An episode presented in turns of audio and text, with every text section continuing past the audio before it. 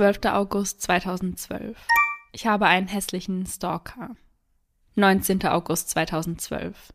Habe solche Angst. 23. August 2012. Ich muss aus diesen verdammten Wohnungen ausziehen. Genau diese Einträge postet die 16-jährige Hannah Truelove auf Twitter. Und noch am 23. August wird sie als vermisst gemeldet. Waren ihre Tweets in den Tagen vor ihrem Verschwinden also ein verzweifelter Hilferuf? Und somit Hello und frohes neues Jahr an jeden True Crime Junkie, der heute wieder bei Eyes in the Dark eingeschaltet hat. Sarah und ich erzählen uns hier jeden Sonntag, so auch im neuen Jahr, einen wahren Kriminalfall aus aller Welt und wechseln uns dabei immer ab. Und ich habe die Ehre, euch den ersten Fall im neuen Jahr zu erzählen und ich freue mich drauf. Ja, ich finde, so kann man auch gut ins neue Jahr starten. Direkt Ja. mit einer Folge Eyes in the Dark. So Ja. gehört es sich. Die Leute liegen vielleicht noch ein wenig verkatert zu Hause und da, ja, kann man es sich mit einer Podcast-Folge auf jeden Fall gemütlich machen. Definitiv. Bei unserer Recherche konzentrieren wir uns hauptsächlich auf Internetquellen, wie ihr ja bereits wisst. Und all die daraus gesammelten Informationen, die packen wir dann für euch in unsere jeweilige Folge. Sollte euch das Endergebnis gefallen, dann vergesst nicht, uns zu abonnieren und lasst gerne auch eine Bewertung da. Und Sarah, passend zum neuen Jahr, können wir mal kurz darüber sprechen, ob du irgendwelche Vorsätze hast. Hm, Also so richtige Vorsätze habe ich nicht, muss ich sagen. Das sind eigentlich immer die Sachen, an denen ich rund ums ganze Jahr arbeiten Mhm. möchte, sage ich mal mehr oder minder. Ich finde schon, dass es immer so ein fresher Start ist, Ja. aber das ist bei mir auch ein Montag beispielsweise. Mhm. Also ich bin da dann schon der Typ, der dann sagt, ab Montag mache ich dann das und das, Ja. weil das dann die neue Woche Mhm. ist. Und natürlich bringt das das neue Jahr auch irgendwie mit sich, aber so richtige festgefahrene Vorsätze wie ich möchte jetzt mehr Sport machen, Der so Klassiker. der Klassiker, ja, Mhm. das habe ich nicht so wirklich. Ja, mir geht's da ähnlich. Also ich habe auch so ein paar Sachen, wo ich auch schon im Dezember noch dran arbeiten wollte Mhm. und das im Januar auf jeden Fall fortführen werde. Aber wir werden auf jeden Fall ganz viele Eiserne Dark-Folgen produzieren wollen.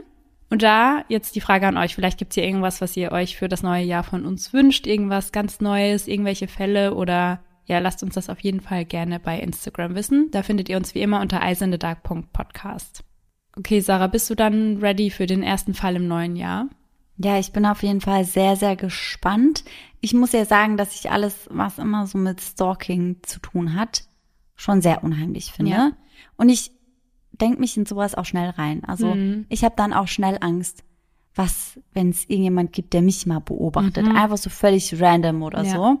Ich habe da so eine richtige Panik. Also ich gehe ja auch immer abends, seit ich den Fall von Sophie gehört Mhm. habe, Oh, ja. gehe ich auch abends immer noch mal in der Wohnung komplett alles durch. Mhm. Also ich habe so ein kleines Kämmerchen da in der Ecke, Ja. da schaue ich immer noch mal rein.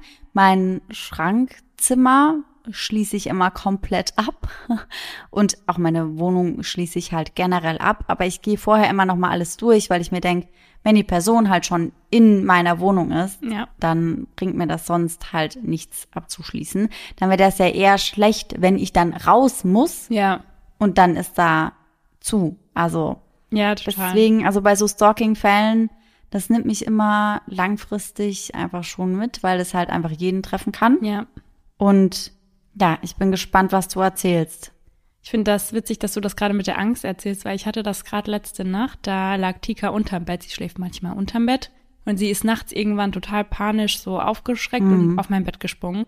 Und ich bin aufgewacht und hatte total Angst, dass hier irgendjemand in der Wohnung ist, dass sie darauf halt gerade so Ja. reagiert. Und ich war auch noch so im Halbschlaf und dann sieht ja auch jede Jacke an der Tür irgendwie aus wie irgendein Typ. Und da habe ich auch erstmal ein bisschen gebraucht, bis ich wieder runtergekommen bin. Ja, ja, kann ich mir auf jeden Fall vorstellen. Das ein ähnliches Erlebnis wie mein Laptop-Lichterlebnis.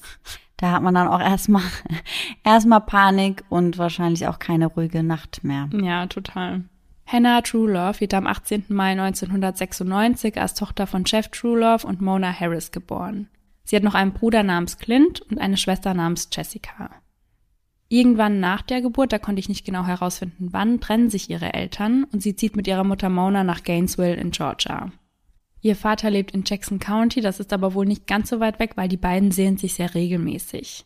Hannah wird als sehr beliebt beschrieben und hat ein wunderschönes Lächeln.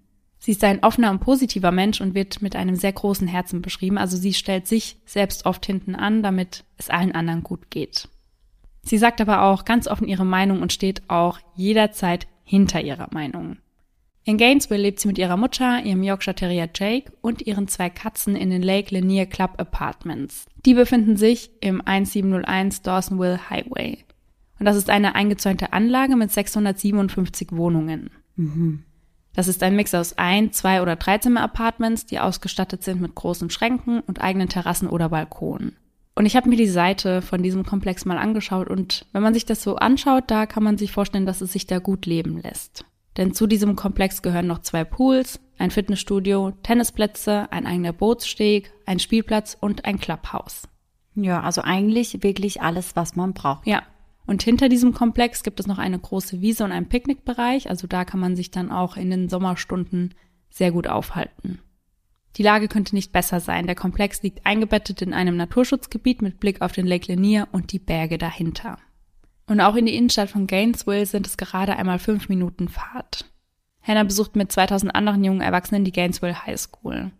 Die Schule erreicht sie immer mit dem Bus, denn sie macht gerade erst ihren Führerschein. Sie interessiert sich für Touren, Musik, dabei ganz besonders für die Band U2 und Tiere. Sie möchte später sogar einmal Tierärztin werden. Hannah ist also eigentlich eine ganz normale Teenagerin. Was bei ihr aber nicht ganz so normal ist, ist, dass sie kein Handy hat. Ihre Mutter hatte ihr einmal ihr damaliges Handy abgenommen, weil irgendein Vorfall in der Schule passiert ist. Mhm. Und seitdem hat sie ihr kein Handy mehr erlaubt. Wie alt ist sie nochmal? 16. Ja, okay. Also da hat man in der Regel ja, also mittlerweile sowieso, aber ja. halt schon ein Handy. Und das hat, wie ihr euch vorstellen könnt, auf jeden Fall zu der ein oder anderen Reiberei zwischen ihr und ihrer Mutter geführt. Oh ja. Ihr Vater hat sich immer gewünscht, dass sie ein Handy hat und er wollte ihr auch eins kaufen, aber die Mutter hat das eben komplett untersagt. Ja, alleine schon aus Gründen von, wo bist du gerade? Ja, genau. Ist alles bei dir in Ordnung? Oder wenn bei ihr halt mal wirklich was ist, dass sie dann jemanden erreichen kann. Also man könnte ihr zum Beispiel auch ein Handy holen, was jetzt keinen großen Internetzugang hat, ja. sondern einfach eins, wo man sie eben erreichen kann. Denn so haben die beiden Frauen im Haushalt nur ein Handy und das gehört eben Mona, also der Mutter, und das nimmt sie logischerweise aber ja auch mit zur Arbeit. Die einzige Möglichkeit für Hannah zu kommunizieren ist ihr Nintendo DS. Mhm. Hattest du einen Nintendo DS mhm. mal? Da war ich raus. Ja, ich hatte einen und ich habe den auch immer noch. Und da gibt es so eine Funktion, die heißt Pick to Chat. Und das funktioniert aber nur über WLAN und auch nur mit anderen Nintendo DS-Nutzern, die sich in einer Entfernung in 9 bis 30 Metern befinden. Mhm, verstehe. Und dann kannst du da in vier Chaträumen halt mit deinen Freunden chatten und Bilder schicken und sowas. Mhm, mh, mh. Später wird spekuliert, ob Henna sich vielleicht ohne ja das Wissen ihrer Mutter ein Handy zugelegt hat. Aber sie postete am 19. Mai, habe mein ganzes Geld für Klamotten statt für ein Handy ausgegeben. Fuck. Und das klingt mir nicht danach, als hätte sie sich ein Handy zugelegt. Und das hat sie wo gepostet? Auf Twitter. Und wie kann sie aber auf Twitter posten, wenn sie keinen Internetzugang hat? Oder hat sie Internetzugang über einen Laptop oder sowas? Ja, genau. Also sie haben einen Computer zu Hause. Aha. Mhm, okay. Aber sie hat eben keine Möglichkeit zu kommunizieren, wenn sie nicht zu Hause ist. Ah, ich verstehe. Donnerstag, der 23. August 2012, startet wie ein ganz normaler Tag. Mona und Hannah stehen auf, Mona geht zur Arbeit und Hannah zur Schule. Als Mona am frühen Abend von der Arbeit nach Hause kommt, ist Hannah nicht zu Hause. Das ist etwas Ungewöhnliches, weil sie normal immer da ist, aber Mona erkennt, dass Hannah auf jeden Fall schon einmal zu Hause gewesen ist, da die Post auf der Couch liegt. Mona wundert sich ein wenig, dass Hannah ihr keinen Zettel hinterlegt hat, aber sie geht davon aus, dass sie später nach Hause kommen wird und schreiben kann sie ihr immerhin nicht, denn sie hat ja kein Handy. Mhm. Und Mona ist eben sehr erschöpft von der Arbeit, also entscheidet sie sich ein kleines Schläfchen zu machen und denkt, wenn sie aufwacht, ist Hannah sicher zu Hause. Als sie nach einigen Stunden aufwacht, ist Hannah aber nicht zu Hause. Und nun macht sie sich wirklich Sorgen, weil Hannah eigentlich immer zu Hause ist, bevor es dunkel wird. Also an dieser Abmachung hält sie sich immer und so langsam wird es draußen aber dunkel. Sie hat aber noch eine Hoffnung und ruft gegen 21 Uhr Jeff, also Hannahs Vater, an. Denn die beiden, also Hannah und ihr Vater, die treffen sich einmal die Woche auf ein Vater-Tochter-Date. Und Mona denkt, ja, vielleicht habe ich ja den Tag irgendwie vergessen und sie ist einfach nur bei Jeff zu Hause. Ja, ja, vielleicht haben sie es irgendwie auf den Tag verschoben ja, oder sonst genau. irgendwas. Klar. Doch diese Hoffnung wird schnell zerstört, denn Hannah ist nicht bei ihrem Vater. So ruft Mona nun nach und nach Hannahs Freunde an, aber keiner weiß, wo die 16-Jährige ist. Um 22.30 Uhr wählt Mona 911, um ihre Tochter als vermisst zu melden. Meine Tochter ist noch nicht zu Hause. Sie ist 16. Ihr Name ist Hannah Truelove. Normalerweise ist sie zurück, sobald es dunkel ist. Spätestens um neun. Sie wird daraufhin gefragt, ob Hannah so etwas schon einmal gemacht hat und das verneint Mona aber und sie sagt, das habe sie noch nie nach Einbruch der Dunkelheit gemacht. Mhm.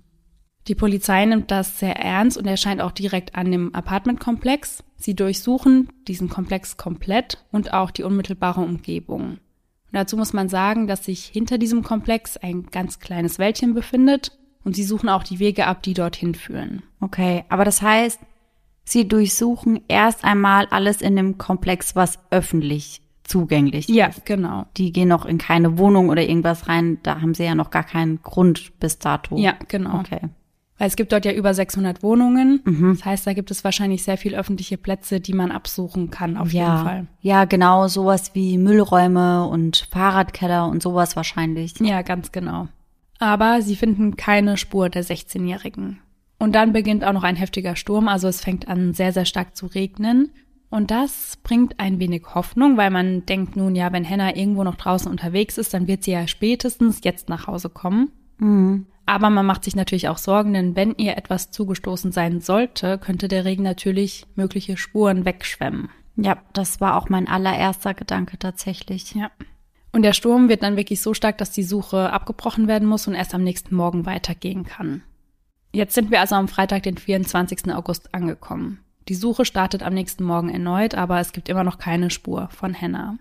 Die Polizisten fahren dann auch zu ihrer Highschool, um ihre MitschülerInnen zu befragen. Dennis Kreisman ist an diesem Tag auch in diesem Apartmentkomplex unterwegs, denn seine Tochter wurde vor kurzem operiert und sie lebt dort und er ist eben bei ihr, um sie etwas zu unterstützen. Am Abend entscheidet er sich dann für einen Spaziergang, einfach um den Kopf frei zu bekommen, frische Luft zu bekommen und ja, diesen stressigen Tag einfach etwas hinter sich lassen zu können.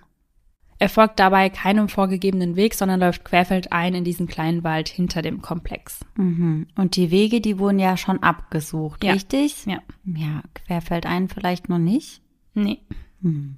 An einer Stelle, die ungefähr 400 Meter von dem Komplex entfernt liegt, schaut er nach links in einen kleinen Graben. Und dieser kleine Graben ist eben dafür da, dass wenn sich Wasser auf dem Parkplatz sammelt, dass dieses Wasser dann in den Wald ablaufen kann. Doch dort liegt etwas, was da ganz sicher nicht hingehört. Eine Schaufensterpuppe. Mm, mm, mm. Er ist dann neugierig und geht etwas näher ran und dann sieht er, dass es keine Schaufensterpuppe ist, die da liegt, sondern ein lebloser Körper einer jungen Frau. Auch er hatte natürlich von dem Verschwinden von Henna gehört und informiert umgehend die Polizei. Die sind dann auch relativ schnell vor Ort und sie sind sich dann von Anfang an sicher, dass es Henna ist, die dort liegt. Was ihnen direkt auffällt, sind Dutzende Stichwunden an ihrem Körper. Andere Spuren, komplett Fehlanzeige. Denn der mhm. Regen hatte wirklich alle möglichen Spuren weggeschwemmt, also es finden sich keine DNA-Spuren wie Blut oder Haare an ihrem Körper. Und ihr müsst euch mal vorstellen, sie wurde erstochen. Das heißt, da müsste ja sehr, sehr viel Blut sein. Mhm. Und es hat so stark geregnet, dass es kein Blut an diesem Tatort gibt. Boah. Und geht man aber davon aus, dass das auch der Tatort ist? Ja. Ach, crazy, weil ich hätte jetzt vielleicht vermutet, dass das einfach so der Ablageort nur wäre. Mhm. Aber wenn dann am Tatort wirklich gar nichts mehr an Blutrückständen zu finden ist, dann ist das natürlich schon heftig. Ja, total. Also sie gehen sehr stark davon aus, dass es der Tatort ist, weil es eben keine Spuren dafür gibt, dass sie dort irgendwie hingeschleift wurde mhm. oder ja, also die Polizei ist sich da sehr sicher auf jeden Fall. Mhm. Hennas Vater muss die Aufgabe übernehmen, seine Tochter zu identifizieren. Und er erkennt sein Mädchen aber kaum wieder. Ihr Gesicht ist voller Kratzer und sie sieht aus, als sei sie verprügelt worden. Mhm. Nun muss die Polizei der Mutter diese grauenvolle Nachricht überbringen. Sie haben auch direkt seelischen Beistand mit dabei und haben einen Kaplan mit bei sich. Auch in der Schule werden Trauerbegleiter organisiert, einfach, dass die Schüler auch die Möglichkeit haben, darüber zu sprechen. Weil ich glaube, gerade im Teenageralter ist es sehr schwierig, mit sowas umzugehen. Total. Während Familie und Freunde also erst einmal realisieren müssen, dass Hannah nicht mehr am Leben ist, beginnt für die Ermittler die Suche nach Hannahs Mörder. Leitender Ermittler ist Dan Franklin. Sie gehen nun noch einmal zur Schule, um dort jeden zu fragen, der irgendetwas mit Hannah zu tun hat und hoffen, dass irgendjemand etwas weiß. Aber keiner weiß irgendetwas. Oder keiner sagt zumindest irgendetwas. Dem Polizisten fällt jetzt auch niemand auf, der irgendwie Verletzungen eines Kampfes an sich hat. Nachdem der Fall im Fernsehen und in den Zeitungen gezeigt wird, kommt es zu Dutzenden Hinweisen. Die Polizei versucht nun erstmal herauszufinden, was Hannah am 23. gemacht hat, also wann sie wo gewesen ist. Die meisten der Hinweise, die bringen die Polizei nicht wirklich weiter, aber es gibt zwei, die vielversprechend klingen. Einige Zeugen haben Hannah am Tag ihres Verschwindens gegen 16 Uhr auf dem Rasen hinter diesem Komplex gesehen. Hannah hat also den Nachmittag dort mit ihren Freunden aus dem Komplex verbracht. Also das haben die Teenager dort öfter gemacht. Und an diesem Tag war dort auch sehr viel los. Also da waren sehr viele Familien auf dem Rasen. Die Kinder haben Fußball gespielt oder ähnliches. Und daher wurde Hannah von mehreren Personen dort gesehen.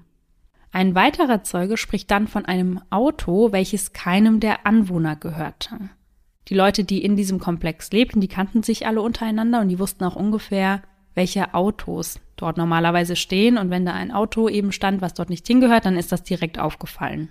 Krass, aber das finde ich ja schon heftig, wenn man überlegt, dass das über 600 Bewohner ja, waren. Ja, also die waren auf jeden Fall sehr aufmerksam. Mhm.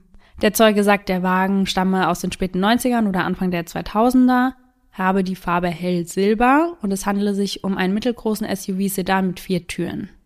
Auffällig an dem Auto war ein großer Schaden an der Vorderseite und die Fahrerseite, denn die Fahrerseite hatte eine andere Farbe als der Rest des Wagens. Der Mhm. Zeuge beschreibt sie als anders silber bis fast weiß. Das heißt, vermutlich wurde diese Tür einmal ausgetauscht, weil sie vermutlich schon einmal kaputt gewesen ist. Und so ein Wagen, der fällt natürlich auf. Der Wagen parkt dann in der Nähe des Rasens, also in der Nähe, wo Henna gerade sitzt, und dann steigt ein Mann daraus aus. Und die Quellen unterscheiden sich jetzt, ob er von der Beifahrerseite aussteigt oder von der Rückbank. Er war aber auf jeden Fall nicht der Fahrer, das heißt, es war mindestens noch eine weitere Person mit ihm im Auto. Ja. Aber nur er steigt aus. Ja.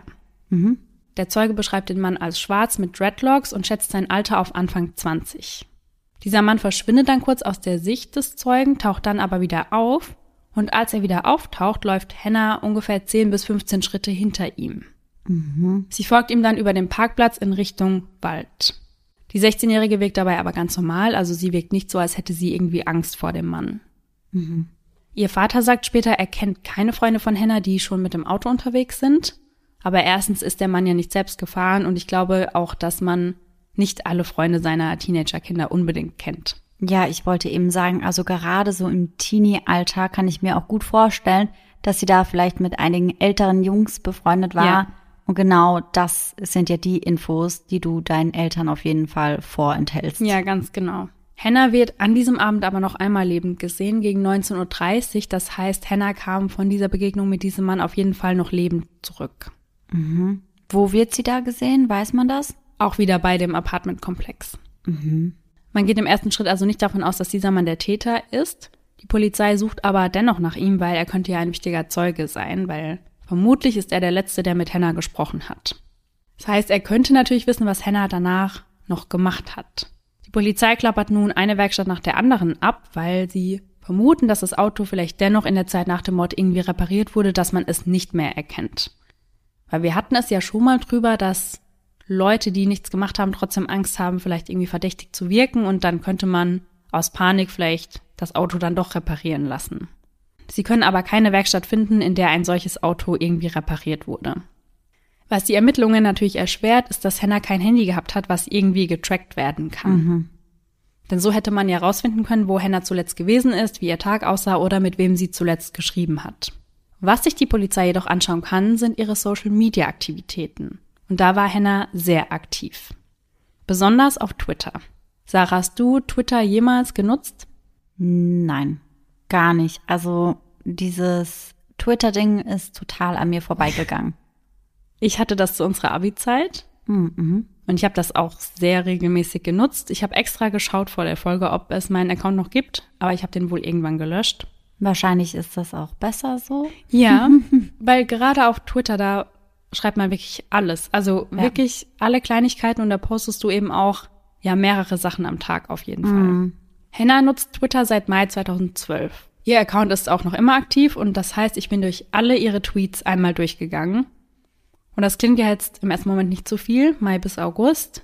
Aber wie gesagt, auf Twitter postet man mehrmals täglich.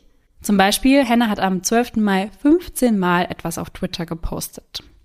Hauptsächlich postet sie dort Songtexte, schreibt über die Liebe, ihren Hund oder postet Selfies.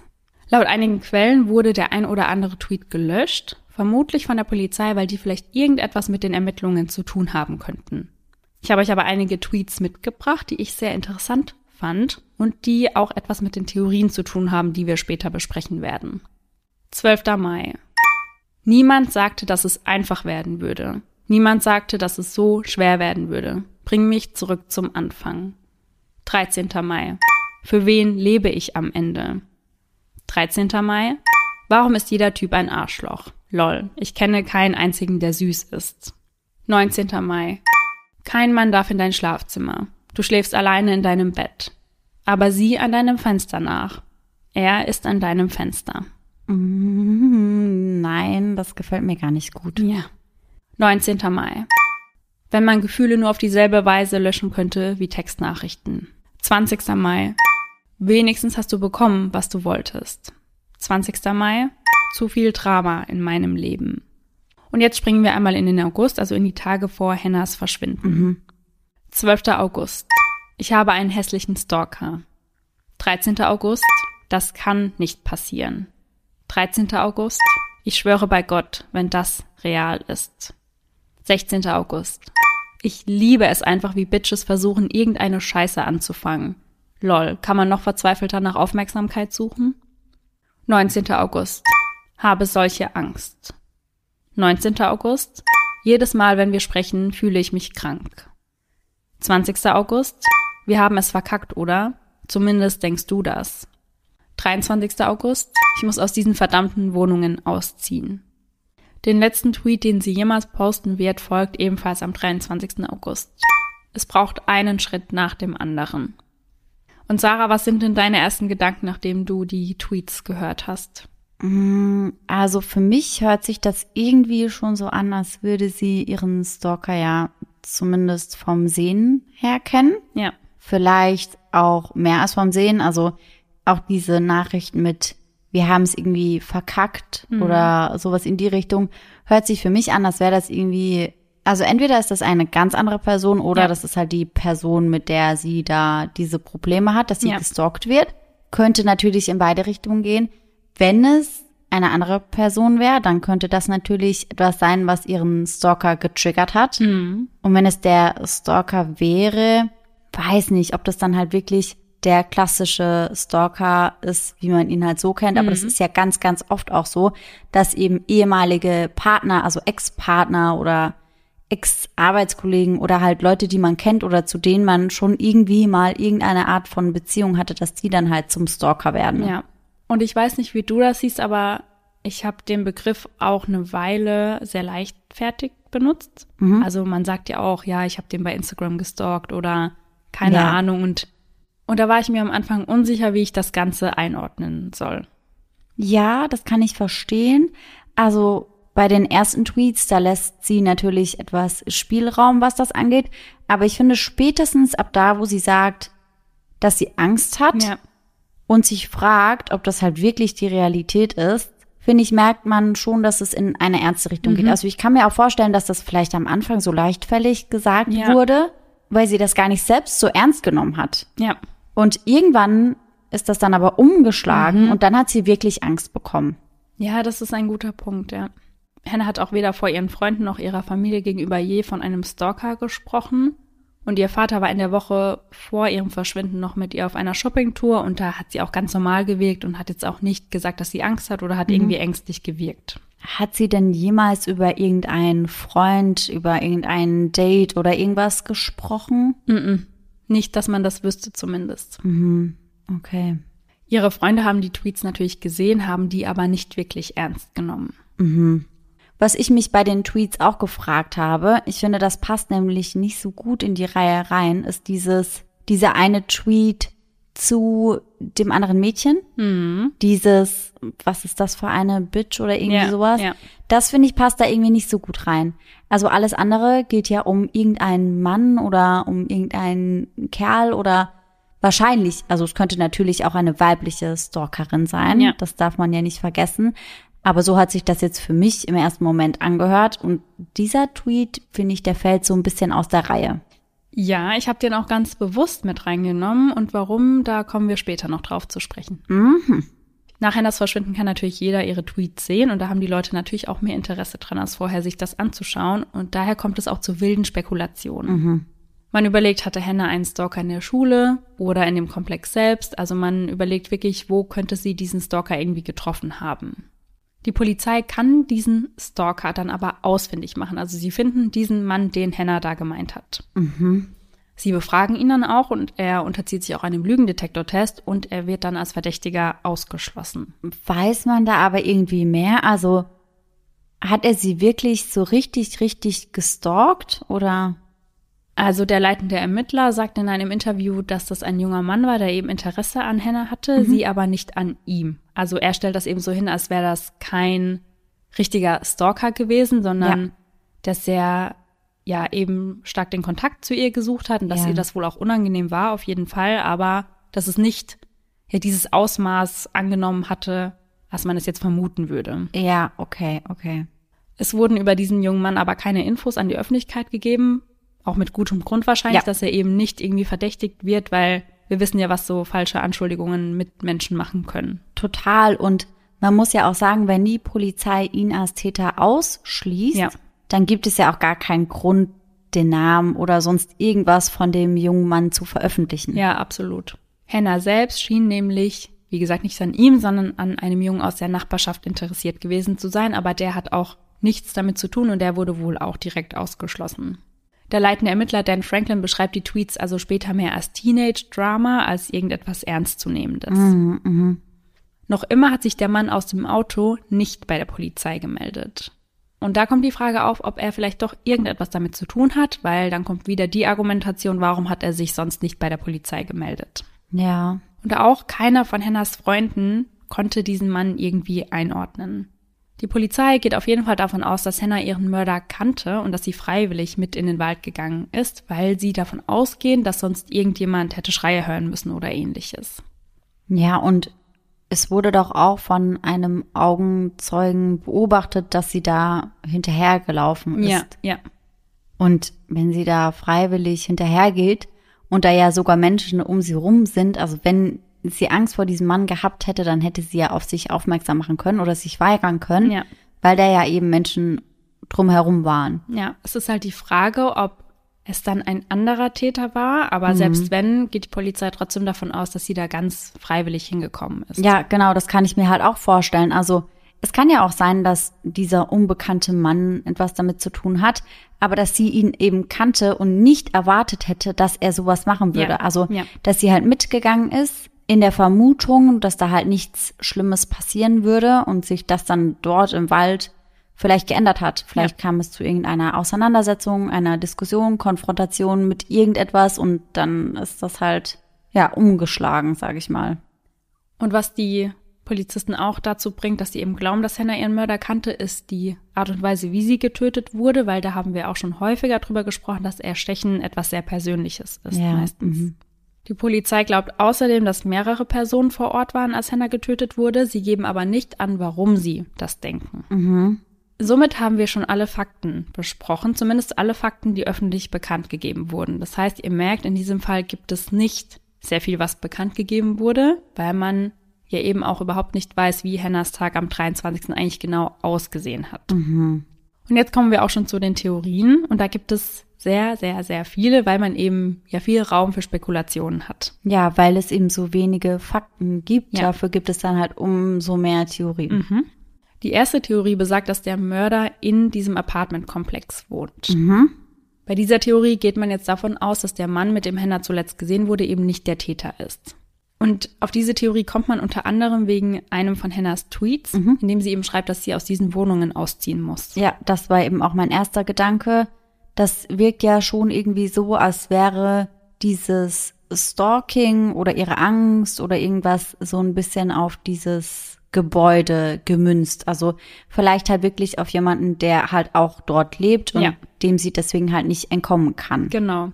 Und ein Anwohner würde dort eben auch nicht auffallen, weil wie gesagt, dieser Mann, der dort nicht hingehört hat, der Mhm. ist allen sofort aufgefallen. Aber wenn jemand dort lebt, dann beachtet man das wahrscheinlich nicht so sehr. Mhm. Man kann, finde ich, diesen Tweet über das Wegziehen auch anders verstehen, denn ich habe euch ja vorhin schon gesagt, dass ich mir die Seite von diesem Komplex einmal online angeschaut habe und die Bewertungen dort sind sehr, sehr schlecht. Mhm. Okay. Also viele schreiben, dass sie nicht das angetroffen haben, was sie erwartet haben. Also Ja. dass es vor Ort schon mal ganz anders aussieht als auf den Fotos. Dass es eben online wie ein absoluter Traum zum Leben sei, aber dass es das im realen Leben absolut nicht ist. Außerdem sei die Sicherheit nicht gegeben, also die Zäune seien häufig kaputt und es würde immer sehr lange dauern, bis die wieder repariert werden würden. In einer Bewertung heißt es sogar, schlimmster Ort zu leben. okay. Also das könnte ja auch einfach dafür sprechen, dass sich Hannah dort nicht mehr wohlgefühlt hat und zwar nicht, weil sie gestalkt wurde, sondern weil ihr der Ort einfach nicht mehr gefallen hat. Die nächste Theorie ist, dass der Mann, mit dem Hannah zuletzt lebend gesehen wurde, doch der Täter sein könnte. Weil er könnte ja zunächst erstmal da gewesen sein, um sich mit ihr für den Abend zu verabreden, denn wir erinnern uns, Hannah hat ja kein Handy gehabt, das heißt, sie konnte darüber ja auch nicht mit ihren Freunden kommunizieren. Mhm. Und so hätte er ja auch ein perfektes Alibi, weil Hannah nach dieser Begegnung mit ihm ja noch lebend gesehen wurde. Habe ich noch gar nicht drüber nachgedacht, aber natürlich ist das schon ein ganz gutes Argument. Ja. Weil dann könnte er ja sagen, ja, hey, sie wurde doch abends noch gesehen, ich habe damit nichts zu tun. Ja, ich frage mich halt nur, warum sind die beiden überhaupt in Richtung Waldstück gelaufen? Ja, das habe ich mir auch schon gefragt. Ich bin da auch noch zu keiner schlüssigen Antwort gekommen, ehrlich gesagt. Ich kann mir maximal vorstellen, dass sie hat da mit ihrer Mutter gewohnt, richtig? Ja. Und wenn die Eltern halt nichts wussten von diesem Typ und sie ihn vielleicht doch gedatet hat und Ja. er halt doch etwas älter war, dass sie halt nicht wollte, dass die Eltern das mitbekommen und dass sie deswegen dann gesagt hat, so hey, lauf du ein paar Schritte vor, Ja. ich komme dir hinterher, dann wirkt das nicht so auffällig. In so einem Waldstück kann man ja prinzipiell vielleicht auch ein bisschen ungestörter, was weiß ich was, rumknutschen oder irgendwie sowas, ohne dass die Mutter das vielleicht sehen würde, wenn sie aus dem Fenster schaut oder wenn sie nach Hause kommt Ja. oder whatever. Ja, das ist ein sehr guter Punkt, da habe ich noch nicht dran gedacht. Und laut ihren Tweets scheint sie ja auch verliebt in jemanden gewesen zu sein. Und das klang ja so, als wäre das nicht immer ganz einfach gewesen. Mhm, ja. Das heißt, vielleicht war sie ja in diesen jungen Mann verliebt. Und als ich mir ihre Tweets angeschaut habe, bin ich über einen Tweet vom 19. Mai gestolpert. Da schreibt sie, N-Wort, du bist ein Lügner. Boah, okay.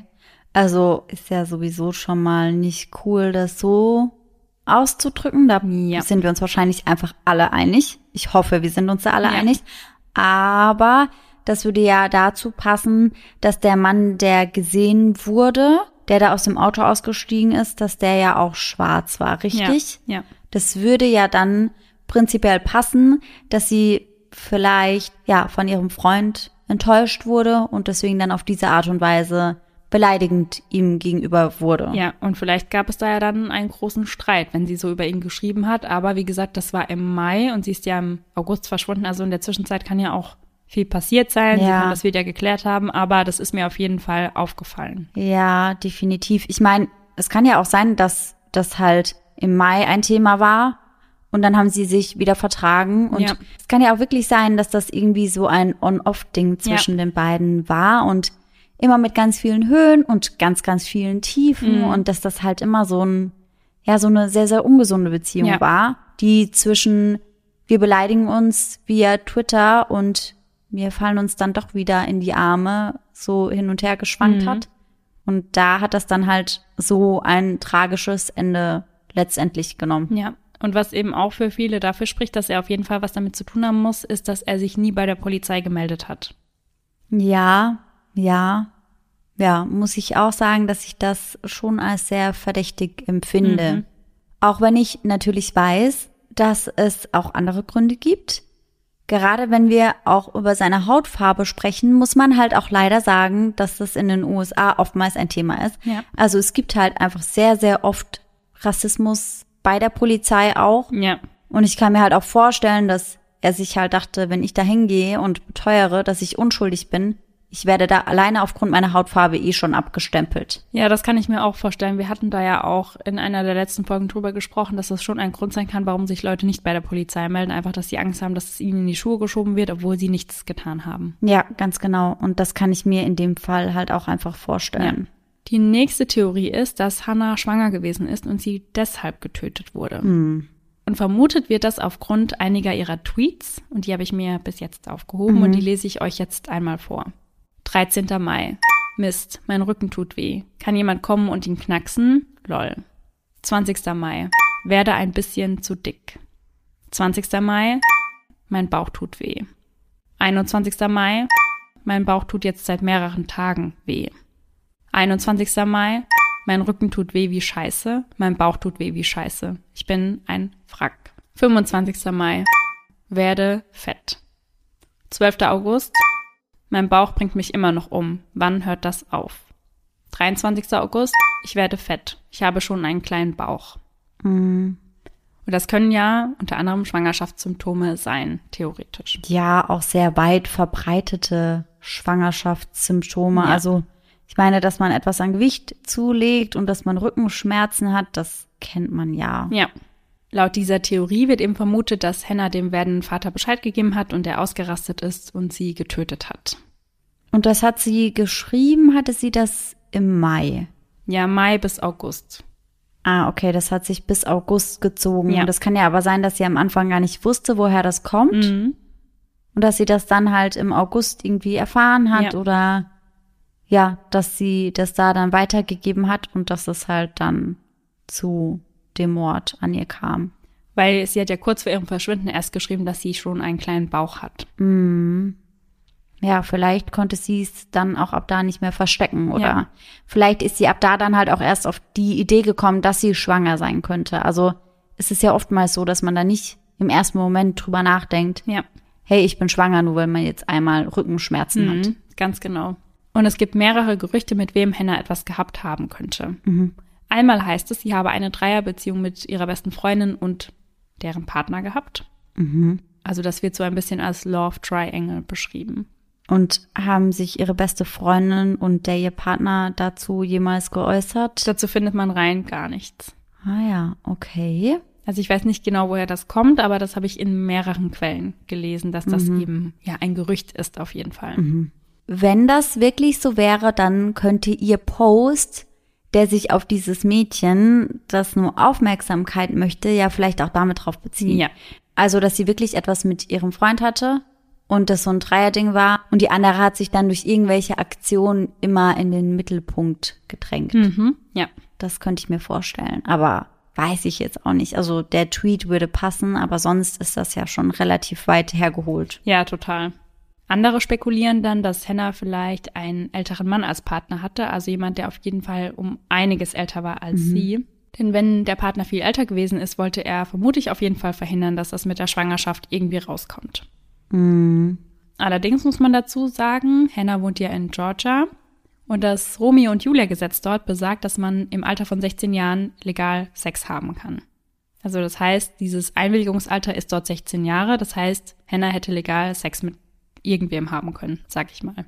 Ja, also vor dem Gesetz wäre das dann kein Problem, aber ich kann mir halt auch schon vorstellen, ne, wenn du so Mitte 30, 40, 50 bist und hast dann zwar legal, aber hast trotzdem Sex mit einer 16-Jährigen, Ja, ja. dass das vielleicht in der Gesellschaft einfach dennoch nicht so gut ankommt, bei Hannahs Eltern nicht so gut Ja. ankommt, auch bei seinen Freunden, seiner Familie wahrscheinlich eher verachtet wird. Also ich kann mir schon vorstellen, dass man da trotzdem nicht möchte, dass das rauskommt.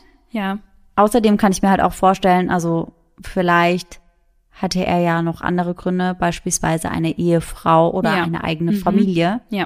Und Hannah war nur die Affäre. Und dann darf das halt schon dreimal nicht rauskommen. Ja, das ist ein guter Punkt. Das könnte jemanden vermutlich schon dazu bringen, irgendwie durchzudrehen oder auszurasten. Ja, ja, weil vielleicht hat Hannah dann ja auch, also jetzt mal ganz weit hergeholt und spekuliert, Ja. aber vielleicht hat Hannah dem Mann dann halt auch gesagt, hey, ich bin jetzt schwanger von dir, du musst jetzt zu mir stehen, du musst das jetzt deiner Familie oder deiner Frau sagen und wollte ihn in die Richtung drängen Ja. und ja, er wollte halt, dass das um jeden Preis verhindert wird. Das würde ja auch also zu Hannah prinzipiell schon passen, weil sie wurde ja schon als Mädchen beschrieben, die ganz offen ihre Meinung gesagt Ja. hat und die auch mal auf den Tisch hauen konnte auf jeden Fall. Also Ja. ich glaube schon, dass sie jemand ist, die für sich einstehen würde. Ja, und dann würde das halt wirklich passen. Ja. Und klar, eine Schwangerschaft müsste man natürlich bei der Autopsie festgestellt Mhm. haben, aber der Autopsiebericht wurde nie veröffentlicht. Also es kann ja schon sein, dass sie schwanger war und das einfach noch zurückgehalten wird. Ja, das kann natürlich wirklich sein. Ja, heftig. Schade, ich hätte dich nämlich noch gefragt, ob bei der Autopsie irgendwas rausgekommen Ja. ist zu der Schwangerschaft, weil dann hätte man ja das eine oder andere vielleicht so ein bisschen sowieso schon verwerfen können. Ja. Aber wenn man das halt gar nicht weiß, Also- wieder sehr viel Spielraum für Theorien. Ja, total. Das Einzige, was man weiß, ist wirklich, dass Hannah erstochen wurde. Hm. Es gibt aber auch einige Leute, die glauben, dass Hannah diese Tweets nur abgesetzt hat, um irgendwie Aufmerksamkeit zu bekommen. Also, dass sie nicht wirklich schwanger war. Ja, und sind wir ehrlich, in dem Alter ist das auch gar nicht mal so unwahrscheinlich. Also, wir hatten es ja auch schon drüber in einer der letzten Folgen, dass man da schon ein bisschen mehr dramatisch ist auf jeden Fall. Also war ich ganz sicher. mhm. Und dass es ja auch viele Leute gibt, also bei mir im Freundeskreis gab es viele Leute, die dann auf Facebook zum Beispiel gepostet haben, wie schlecht es ihnen geht. Und wenn dann Ja. jemand gefragt hat, was los ist, dann heißt, ah, ich will nicht drüber reden. Ja, ja, genau, auch ganz oft solche Herzschmerz-Quotes und so ein Kram. Ja. Und dann wollte aber niemand drüber sprechen, aber die Aufmerksamkeit, die wollte man natürlich schon mitnehmen. Ja. Und deswegen kann ich mir auch vorstellen, im Alter von 16 Jahren, ich kann mir vorstellen, dass das halt wirklich teilweise nicht so ernst genommen werden sollte, wie wir das halt machen. Ja. Aber natürlich, klar, wenn dann halt sowas passiert, dann untersucht man das, dann überlegt man sich halt, hey, kann da vielleicht doch was dran sein? Und ja, dann kommen halt solche Spekulationen auf. Und es wird auch gesagt, dass Hannah ja viel geturnt hat Mhm. und dass sie vielleicht auch deswegen vor allem Rückenschmerzen gehabt haben könnte. Das wäre jetzt nicht unwahrscheinlich. Hm. Dann gibt es noch die Theorie, dass Hannah von Freundinnen getötet wurde. Ihr Vater hatte ja gesagt, dass ihr Gesicht zerkratzt gewesen sei. Mhm. Und er hat danach die Vermutung geäußert, dass das auf ihn gewirkt hätte, als hätte das ein Mädchen gemacht. Was ja nicht unbedingt sein muss, aber den Eindruck hatte er zumindest. Und es gab ja dieses Gerücht mit dieser Dreierbeziehung mit der Freundin. Und da könnte es ja zu Eifersucht gekommen sein. Und da vielleicht ja auch sogar ein Kombi damit, dass Hannah schwanger gewesen sein könnte, also dass diese Freundin das mitbekommen hat, dass dann ihr Freund der Vater gewesen wäre und dass das Ganze dann so eskaliert ist. Ja, ja, wäre prinzipiell auch auf jeden Fall eine Option, die nicht ganz auszuschließen ist, zumindest nicht mit den Infos, die Ja. wir haben. Ja. Und man geht natürlich bei solchen Taten meist von Männern aus, einfach weil die oft ja mehr Kraft haben. Mhm. Aber vielleicht sind die Ermittlungen daher direkt in die falsche Richtung gegangen, weil man eben sich erstmal auf diesen fremden Mann fokussiert hat und Auf den Stalker. genau und gar nicht in Betracht gezogen hat, dass es vielleicht auch Mädchen gewesen sein könnten, die sie getötet haben. Und ich meine, es gibt ja auch schon einige True Crime Fälle, wo wir das gehört haben, wo Mädchen ihre Freundinnen getötet haben. Ja, beispielsweise unter anderem bei Rena Work. Also Ja. Da würde ich die Mädchen nicht als Freundinnen bezeichnen. Mhm. Waren sie aber, hat Rena ja auch so gedacht. Und die haben die ja auch auf eine ganz, ganz schlimme, sehr brutale Art und Weise getötet. Ja.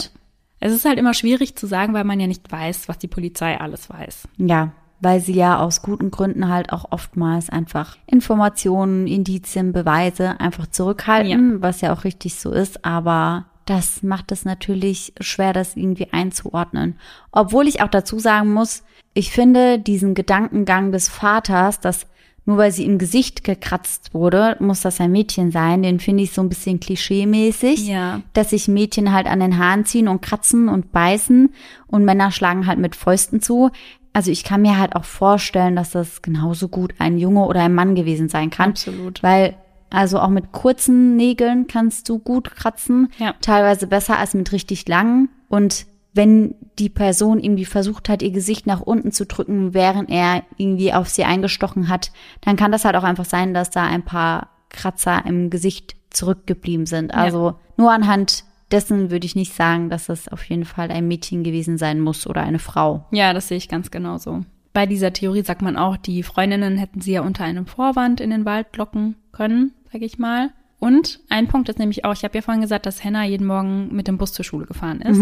Sie hatte aber Angst, mit dem Bus zu fahren, aber es wusste niemand warum. Hm, mhm. Und das könnte ja zumindest dafür sprechen, dass Hannah vor irgendjemandem aus ihrer Schule Angst gehabt haben könnte, der eben mit in diesem Bus saß. Ob es jetzt eine Freundin oder halt eben Mitschülerin gewesen ist oder ein Mitschüler. Ja, das könnte auf jeden Fall sein, dass sie sich da irgendwie irgendwelche Feinde gemacht hat. Ja. Aber wenn man von Freundinnen spricht, wer soll das dann alles gewesen sein? Die beste Freundin und dann noch weitere Freundinnen von ihr oder? Ja, das ist zumindest das, was man online lesen kann. Die Polizei hat so eine Vermutung nie geäußert. Das ist wirklich reine Spekulation aus dem Internet, sage ich mal. Und da geht es dann aber immer darum, dass die beste Freundin von ihr das in einer Gruppe gemacht hat oder zumindest mit einer Helferin. Und es geht nie darum, dass die beste Freundin das vielleicht alleine getan hat oder vielleicht mit ihrem Partner. Ja, also zumindest hat die Polizei ja auch gesagt, sie gehen auf jeden Fall davon aus, dass mehrere Personen daran beteiligt gewesen sind. Mhm, Oder mhm. zumindest mehrere Personen vor Ort dabei waren. Ja, weil das könnte ich mir halt auch vorstellen, dass die Freundin und der Partner waren, wenn das wirklich mit dem Love Triangle so war, dass die beide dachten, ey, wir müssen die jetzt irgendwie aus dem Weg schaffen ja. oder sowas. Aber ja, Wahnsinn. Aber dass es mehrere Personen wären, das passt ja auch dazu, dass der Mann, der gesehen wurde auf dem Parkplatz, dass der nicht alleine in dem Auto ja. unterwegs mhm. gewesen ist. Also es könnte ja auch sein, dass die beiden da irgendwie irgendwas mit zu tun haben. Ja, ganz genau. Und dann gibt es noch eine Theorie, die gar nichts mit all dem zu tun hat. Und zwar, dass Hannah Opfer von Ganggewalt geworden ist. Mhm. Denn auf Facebook hatte Hannah mehrere Freunde, die einer Straßengang in Gainesville angehörten. Und da wird vermutet, dass es eben da zum Streit gekommen sein könnte, aber dafür gibt es eben keinerlei Hinweise, nur diese Facebook-Freundschaften. Und ich finde, auf Facebook ist man mit vielen Leuten befreundet, mit denen man teilweise auch gar nichts mehr zu tun hat, die man von früher irgendwie kennt. Ich finde, das hat jetzt nicht wirklich was zu heißen. Ich habe auch schon mal Leute auf Facebook sicherlich angenommen, ohne ganz genau zu wissen, wer das ja, ist. Ja. Weil ich mir halt dachte, ja, werde ich wahrscheinlich schon irgendwie irgendwoher kennen oder die Person kennt halt Leute, die ich kenne und dann nimmt man sowas halt manchmal einfach auch an, ohne sich da große Gedanken drum zu machen. Deswegen halte ich diese Theorie für sehr unwahrscheinlich, aber hm. ich wollte sie euch auf jeden Fall nicht vorenthalten. Und was wäre ein ungelöster Fall ohne eine paranormale Theorie? Ja, da habe ich drauf gewartet. Deswegen habe ich mir die auch bis jetzt aufgehoben. Das Beste kommt zum Schluss. Ja. Diese Theorie handelt von dem Lake Lanier, der sich in der Nähe von diesem Apartmentkomplex befindet. In und um den See kam es nämlich zu verdächtig vielen Unfällen und Todesfällen.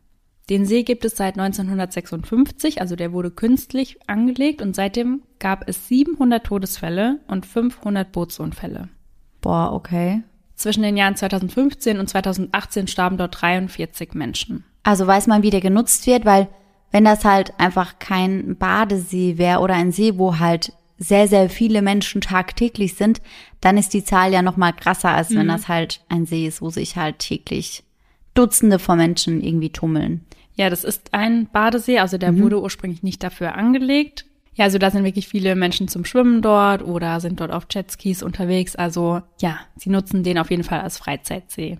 Mhm, okay. Viele Menschen ertrinken dort, auch wenn es erfahrene Schwimmer sind. Mhm. Und die, die nur fast ertrunken sind, sage ich mal, die sich noch retten konnten, die sprechen davon, dass sie etwas versucht habe, unter Wasser zu ziehen. Mhm. 27 Personen verschwinden dort und werden nie wieder gefunden. Wie groß ist der See ungefähr? Also der See hat eine maximale Tiefe von 48 Metern und eine Länge von 70,81 Kilometern. Das ist auf jeden Fall schon ein ziemlich großer See, würde ich mal ja, sagen. Auf jeden Fall. Und trotz allem, was dort passiert, gibt es acht bis zehn Millionen Besucher pro Jahr. Also, wenn du das auf die Besucher pro Jahr quasi runterrechnest, wie viele da dann sterben, dann ist das ja gar nicht mehr so, so, so, so viel. Weißt du, was ich meine? Also es ist schon aber der See, bei dem am meisten Unfälle passieren in den USA. Hm. Ja, weil halt aber auch die meisten Besucher dort sind vielleicht. Hm. Es ist halt sehr seltsam, dass dort auch, wie gesagt, sehr, sehr erfahrene Schwimmer ertrinken mhm. und es wirklich manchmal Bootsunfälle gibt, wo die Boote gegen irgendetwas fahren und danach mhm. ist da aber gar nichts. Also solche ja. Sachen werden dort beschrieben. Ja dass es gar nicht mal nur um die Häufigkeit, sondern auch darum geht, dass es halt sehr, sehr mysteriös ist, die Umstände, ja. mhm. die das dann begleiten, sage ich mal. Ja, ganz genau. Und ab 1958 sprechen viele Menschen von einer Frau in einem blauen Kleid. Mhm. Und diese Frau würde auf der Brücke immer hin und her laufen, als würde sie etwas suchen. Und diese Frau habe keine Hände mehr. Okay, und diese Brücke, die führt über diesen See? Ja. Okay, das ist unheimlich. Im Laufe der Jahre wird diese Frau dann als Lady of Lake Lanier bezeichnet. Mhm. Und das Ganze hängt mit einem Unfall aus dem April 1958 zusammen. Delia May Parker Young und ihre Freundin Susie Roberts sind an diesem Tag gemeinsam mit dem Auto unterwegs. Sie tanken und verlassen eine Tankstelle ohne zu bezahlen und machen sich anschließend auf den Weg nach Dawsonville. Und dafür müssen sie eben diese Brücke über den Lake Lanier überqueren. Doch aus unbekannten Gründen verliert Susi dann die Kontrolle über ihren Ford Sedan, während sie die Brücke überquert. Und sie stürzen dann eben über diese Brücke in den See hinein. Mhm. 18 Monate später findet ein Fischer einen verwesenen Frauenkörper unter dieser Brücke. Er treibt an der Oberfläche des Sees. Boah, und so lange waren die dann quasi vermisst? Ja. Wie furchtbar. Mhm.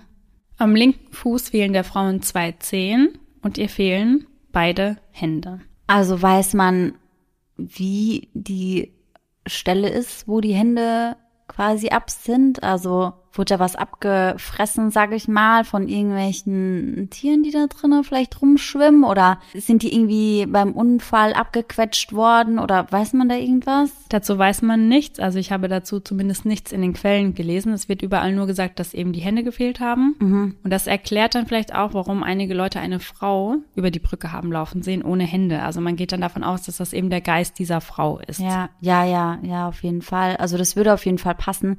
Ich kann mir aber auch generell generell, um das nochmal einzuschieben, vorstellen, dass man das gar nicht mehr sagen kann, weil wenn die da halt irgendwie, wie lang? 16 oder 18 Monate ja, drin ja. lag, dann kann man vielleicht auch gar nicht mehr sagen, unter welchen Umständen die Frau ihre Hände verloren hat. Ja. Und man weiß aber auch am Anfang gar nicht, welche Frau das ist. Also man geht davon aus, dass es eine der beiden Frauen ist, die von der Brücke gestürzt sind, mhm. aber man kann das nicht mehr eindeutig identifizieren. Ja, okay, aber der Wagen, der wird dann gefunden und anhand dessen gehen Sie davon aus, dass es eine von den beiden Frauen ist? Von dem Wagen fehlt bis dahin jede Spur. Ja. Und auch von der anderen Frau, aber man geht einfach davon aus, dass es eine der beiden Frauen ist, ohne dass man den Wagen gefunden hat. Okay, weil sie aber wussten, dass der Wagen da reingestürzt ist? Ja, weil man davon ausging, genau. Okay, krass. Heftig. Und in der Zwischenzeit gibt es weitere Berichte von der Frau im blauen Kleid, die auf der Brücke hin und her läuft. Mhm. 32 Jahre nach dem Unfall im November 1990 wird dann ein erschreckender Fund gemacht. Zu dieser Zeit möchte man die Brücke erweitern und dann sind einige Bautrupps eben gerade damit beschäftigt, den Seeboden auszubaggern, um die Grundpfeiler neu zu setzen. Mhm. Und dabei stoßen sie auf ein Auto. Mhm. Und zwar das gesuchte Auto. Als man sich den Wagen dann genauer anschaut, entdeckt man im Inneren einige Knochen. Mhm. Und diese Knochen können anhand eines Zahnabgleichs eben Susi zugewiesen werden. Okay. Das heißt, man geht davon aus, dass die Frau, die eben 18 Monate nach dem Unfall gefunden wurde, ihre Beifahrerin war. Mhm. Susis Söhne James und Hugh sind mittlerweile 51 und 49 Jahre alt und sie haben sich die ganzen Jahre immer gefragt, was mit ihrer Mutter passiert ist. Weil es wurde gesagt, dass sie einmal in Florida gesichtet wurde und die beiden Jungs dachten dann damals, ja, vielleicht hat ihre Mutter ihr Gedächtnis verloren und weiß einfach nicht mehr, wer sie ist. Ja. Jetzt haben sie die Gewissheit, dass sie eben in ihrem Auto am Grunde des Sees quasi verstorben ist. Es gibt mittlerweile sogar eine Petition, um den See schließen zu lassen. Mhm. Bisher haben diese Petition 595 Menschen unterschrieben und das Ziel sind 1000. Darin heißt es, Lake Lanier verzeichnet jährlich über zwei Dutzend Todesfälle. Erst letztes Jahr ertranken ein Vater und sein neunjähriger Sohn im Lake Lanier. Über 27 Leichen müssen noch gefunden werden, seit sie am See verschwunden sind. Boah, also das finde ich halt auch ein Gedanken sorry, dass ich dich da unterbreche, ja. aber stell dir mal vor, du gehst da mit Freunden hin zum Schwimmen ja. und da sind halt einfach 26 Leichen unter dir. Ja. Also nicht direkt, natürlich nicht, aber in diesem riesigen See verteilt und den Gedanken finde ich wirklich sehr, sehr creepy. Ja, finde ich nicht auch. Nicht so angenehm. Und ich muss schon sagen, ich bin eh ein Schisser, was Schwimmen im See angeht. Also wenn mich da irgendwas am Bein berührt, das muss nur eine Alge sein, da drehe ich schon durch, weil ich dann denke, oh Gott, was war das gerade? Hm, ja, also ich finde den Gedanken, im See auch manchmal nicht so geil, weil im Gegensatz zum Meer siehst du halt meist gar nicht, was unter dir ist. Und den Gedanken finde ich dann halt einfach so ein bisschen komisch. Mhm. Aber also daran habe ich halt bisher noch nicht gedacht. Da denke ich dann vielleicht an einen bisschen groß geratenen Fisch oder ja, sowas. Genau. Lake Lanier ist ein Ziel, das von vielen Einwohnern, Unternehmen und Bootsfahrern gewinnbringend genutzt wird. Mhm. Diesen See offen zu halten, spiegelt die Botschaft wider, dass ein wirtschaftliches Wachstum mehr wert ist als diese Leben. Bitte ja. helfen Sie uns, diesen See ein für alle Mal zu schließen. Aber ich glaube, die Wahrscheinlichkeit, dass das geschieht, ist relativ gering, oder? Also, ja. weil ich habe da auch direkt dran gedacht, dass das halt wirtschaftlich gesehen natürlich absolut schwachsinnig wäre. Ja. Und die können ja dann auch easy damit argumentieren, dass die so viele Besucher jährlich haben und nur so wenige dann verhältnismäßig eigentlich versterben. Ja. Und ja, dass das halt auch bei anderen Seen die Gefahr ist. Deswegen, ja. man kann ja nicht jeden See einfach sperren. Aber klar, wenn da halt lauter so mysteriöse Dinge passieren und du dann halt vielleicht direkt betroffen bist oder ja. ein Angehöriger oder eine Angehörige, dann möchtest du natürlich, dass das dicht gemacht wird. Ja, kann ich auch verstehen, aber ich fand es echt total krass, als ich das mit dieser Petition gesehen habe, muss mhm. ich sagen. Ich verstehe aber nicht ganz, warum das eine Theorie in Hennas Fall ist, weil mhm. sie ist ja nicht an diesem See verstorben und mhm. auch nicht ertrunken. Also man kann ja keinerlei Bezug zu dem See eigentlich herstellen. Wie weit ist denn der See von Ihrem Gebäudekomplex entfernt? Also der ist wirklich sehr, sehr nah. Also wir sprechen hier von um die 500 Meter bis höchstens ein Kilometer. Ach, okay. Also könnte das auch sein, dass das vielleicht sogar direkt hinter dem Waldstück dann irgendwann anfängt, in Richtung See zu gehen? Ja, ja, genau. Hm. Ja, also gut. Ich meine, man muss dazu sagen, wie du schon gesagt hast, sie wird halt nicht bei dem See gefunden. Sie ist auch nicht in dem See ertrunken oder ähnliches. Sie ist auf eine ganz andere Art und Weise gestorben, als sie gestorben wäre, wenn der See etwas damit zu tun gehabt hätte, ja. sage ich mal. Deswegen würde ich das jetzt auch ausschließen, aber ich finde sowas natürlich trotzdem immer spannend. Ja. Und da geht dann so ein bisschen mein Paranormal Activity Junkie Herz auf. Ja, same. Die Polizei wartet noch immer, fast zehn Jahre später, auf den entscheidenden Hinweis in Hennas Fall. Sie warten noch immer darauf, dass sich jemand meldet, der irgendetwas weiß, weil irgendjemand muss etwas wissen. Ja, definitiv. Der leitende Ermittler hatte auch in einem Interview gesagt, dass sie mehrere Personen von Interesse vernommen hätten, mhm. aber dass keine der Vernehmungen zum Durchbruch im Fall geführt hat. Und dieser leitende Ermittler, der hat auch noch immer den Nintendo DS von Hannah bei sich auf dem Schreibtisch liegen, um sich an ihren Fall zu erinnern. Ja, ich glaube auch wirklich, also gerade bei so einem 16-jährigen Mädchen, das geht, glaube ich, dann schon auch vielen Ermittlern und Beamten, Polizisten etc., die mit dem Fall halt betraut sind, schon sehr nah. Ja, total. Und dieser leitende Ermittler, der ist in der Zwischenzeit befördert worden, mhm. und zwar zu einer Stelle, bei der er nicht mehr aktiv an Fällen mitarbeitet. Er hat aber darum gebeten, weiter an Hennas Fall arbeiten zu dürfen. Mhm. Weil er möchte diesen Fall unbedingt lösen. Ja, weil das ja auch allein für die Eltern so, so schlimm sein muss, so gar nicht zu wissen, was da passiert ja. ist, so gar keine Ahnung zu haben. Ja, total.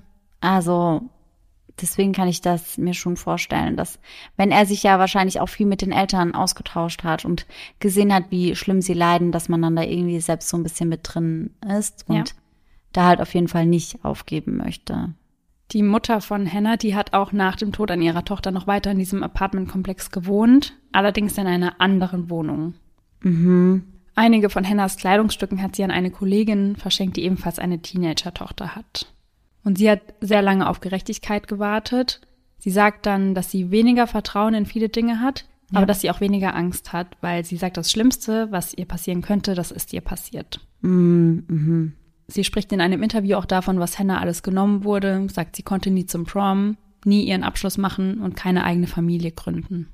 Doch selbst wenn der Fall noch gelöst wird, kommt das für Hannahs Mama zu spät. Denn sie stirbt am 9. August 2020 im Alter von 56 Jahren. Oh, oh nein.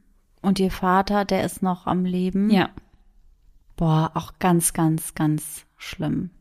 Und ihr Vater sagt, dass er Hannahs Präsenz jederzeit spürt. Mhm. Und er hat das Gefühl, dass sie nirgends hin kann, bis der Mord an ihr aufgeklärt wird. Und da musste ich total an den Film In meinem Himmel denken. Kennst du den? Ja, ja, ja.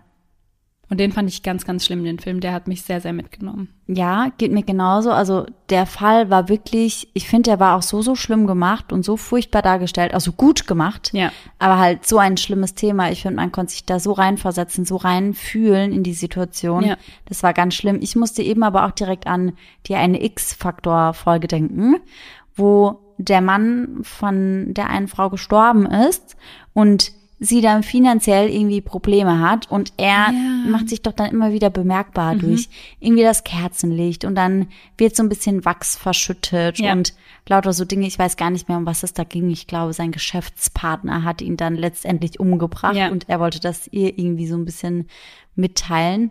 Aber also es ist ja kein Geheimnis, dass wir irgendwie an sowas schon mehr oder minder auch glauben, an irgendwie so so Geisterbegegnungen oder was weiß ich was, egal wie man es definiert, ob es jetzt die Seele ist oder wie auch immer, aber dass da halt irgendwie vielleicht noch was bleibt. Und wenn das wirklich so sein sollte, kann ich mir halt auch vorstellen, dass man halt irgendwie nicht gehen kann, bis so eine Ungerechtigkeit halt irgendwie aufgeklärt wurde. Ja, total.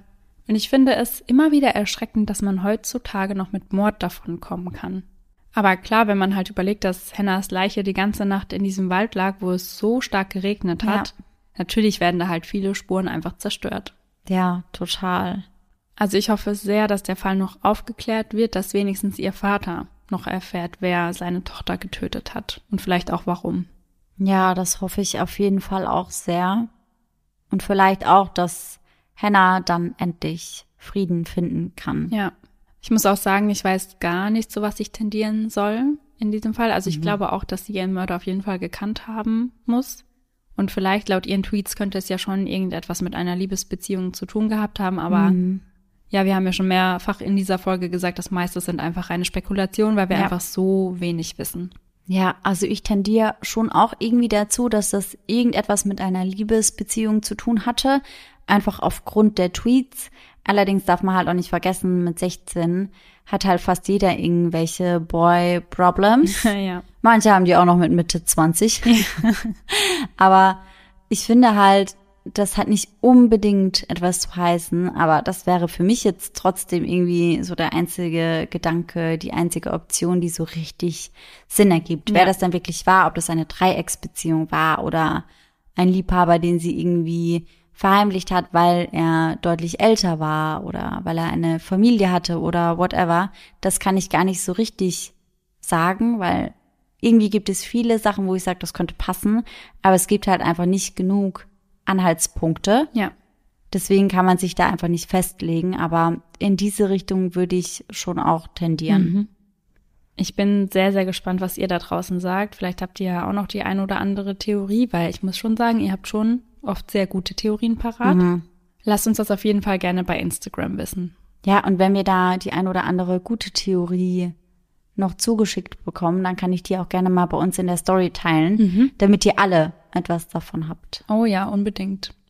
Und somit sind wir schon wieder bei unserem Gänsehaut-to-go-Moment angekommen und ich bin gespannt, welchen du uns heute mitgebracht hast, Sarah.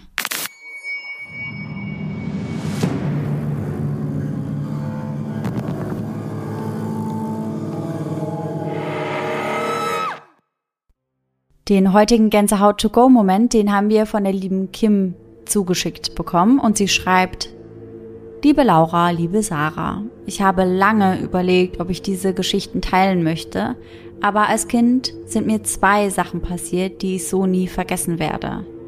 Und ich würde sagen, ich habe mir das zweite Erlebnis noch nicht durchgelesen. Du liest das zweite Erlebnis nächstes Mal in meiner Folge vor und ich teile jetzt das erste mit euch. Mhm. Ich bin mit meiner Familie in einem kleinen Zwei-Straßendorf in Brandenburg aufgewachsen. Dabei war es so, dass jeder jeden kannte und wir Kinder im Dorf immer überall klingeln und einen warmen Platz und ein Mittagessen bekommen haben. Als ich also einen Abend bei meiner Freundin saß, wir waren circa sieben Jahre alt, kam ihr Bruder auf die Idee, mit uns zum Dorffriedhof zu gehen. Mm. Keine gute Idee. Mm -mm.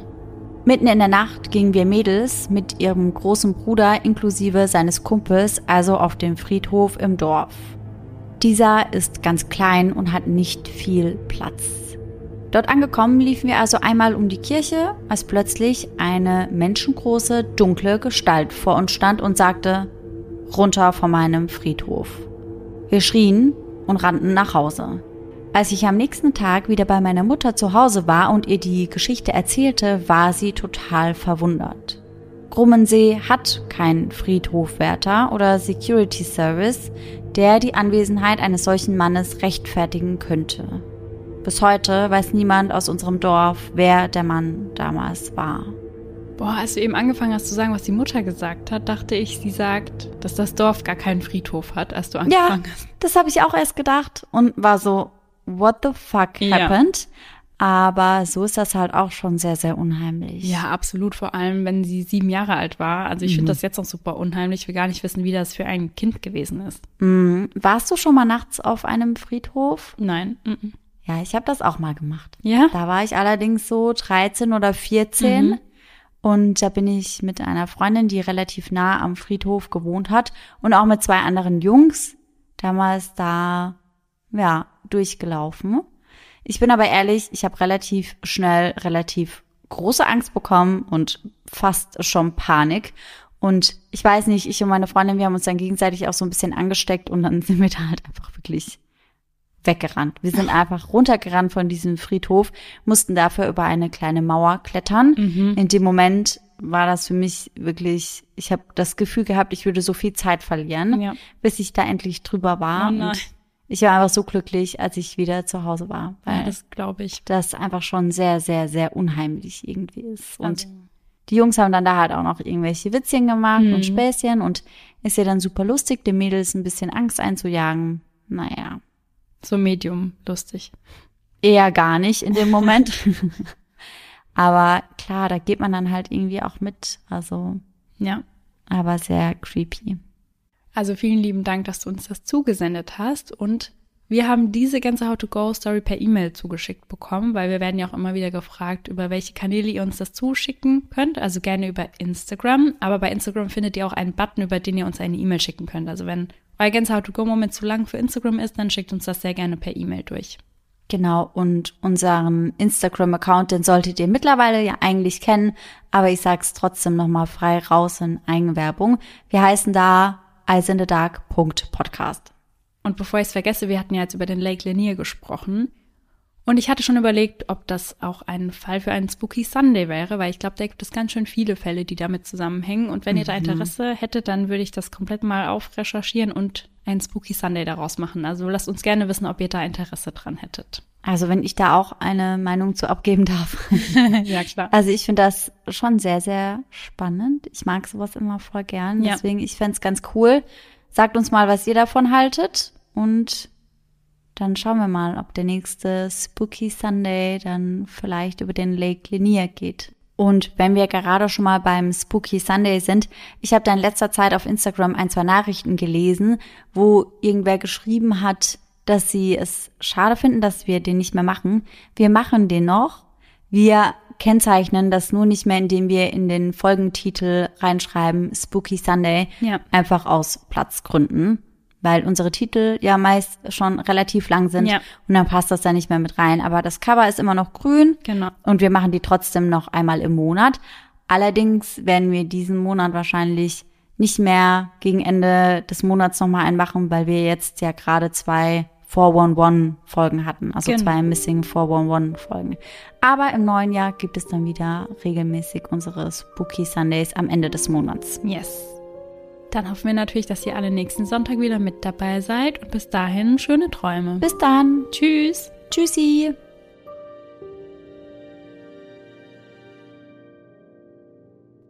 Ja, und ich hoffe, dass er es genau so angenommen hat. Also ich höre das immer im Kopf, wenn ich Ja. das lese, dann bin ich immer, excuse me? So geil. Ich fand mich witzig. Ich find's auch witzig. Und dieser Graben ist eben dafür da, dass Wasser, wa- und dieser Graben ist dafür da, dass sich Wasser, welches sich auf dem Parkplatz sammelt, eben in den Wald, ja, laufen kann. Ja, nochmal. Und dieser kleine Graben ist dafür da, dass wenn sich Wasser auf dem Parkplatz sammelt, dass dieses Wasser dann in den Wald, ja, abgeführt werden kann. Nee, das war abgeführt, Abgeführt ist falsch. ist Laufen kann. Ab, ablaufen kann. Ablaufen, danke. Abgeführt klingt halt so ein bisschen so, Abführmittel. ja, Abführmittel. ja, so klingt das so ein bisschen. Ablaufen kann, ja. Top. Die Wette gilt. Und sie haben auch direkt seelischen Beicht, Beicht, Beistand. Beistand. Beistand. Beistand, ja. Ist nicht so schwer. Sollte man meinen. Sie haben auch direkt seelischen Beich. Das gibt's aber gar nicht. Seelischen Beich, Beistand. Seelischen Beistand. Beistand. Seelischen? Beistand. Ja, Ja. geht doch. Ich habe einen. Oh, stopp, mein Cable ist runtergefallen. The Cable. Oh no, it's a cable. Rescue it. Got it. You're safe now. Tschüssi.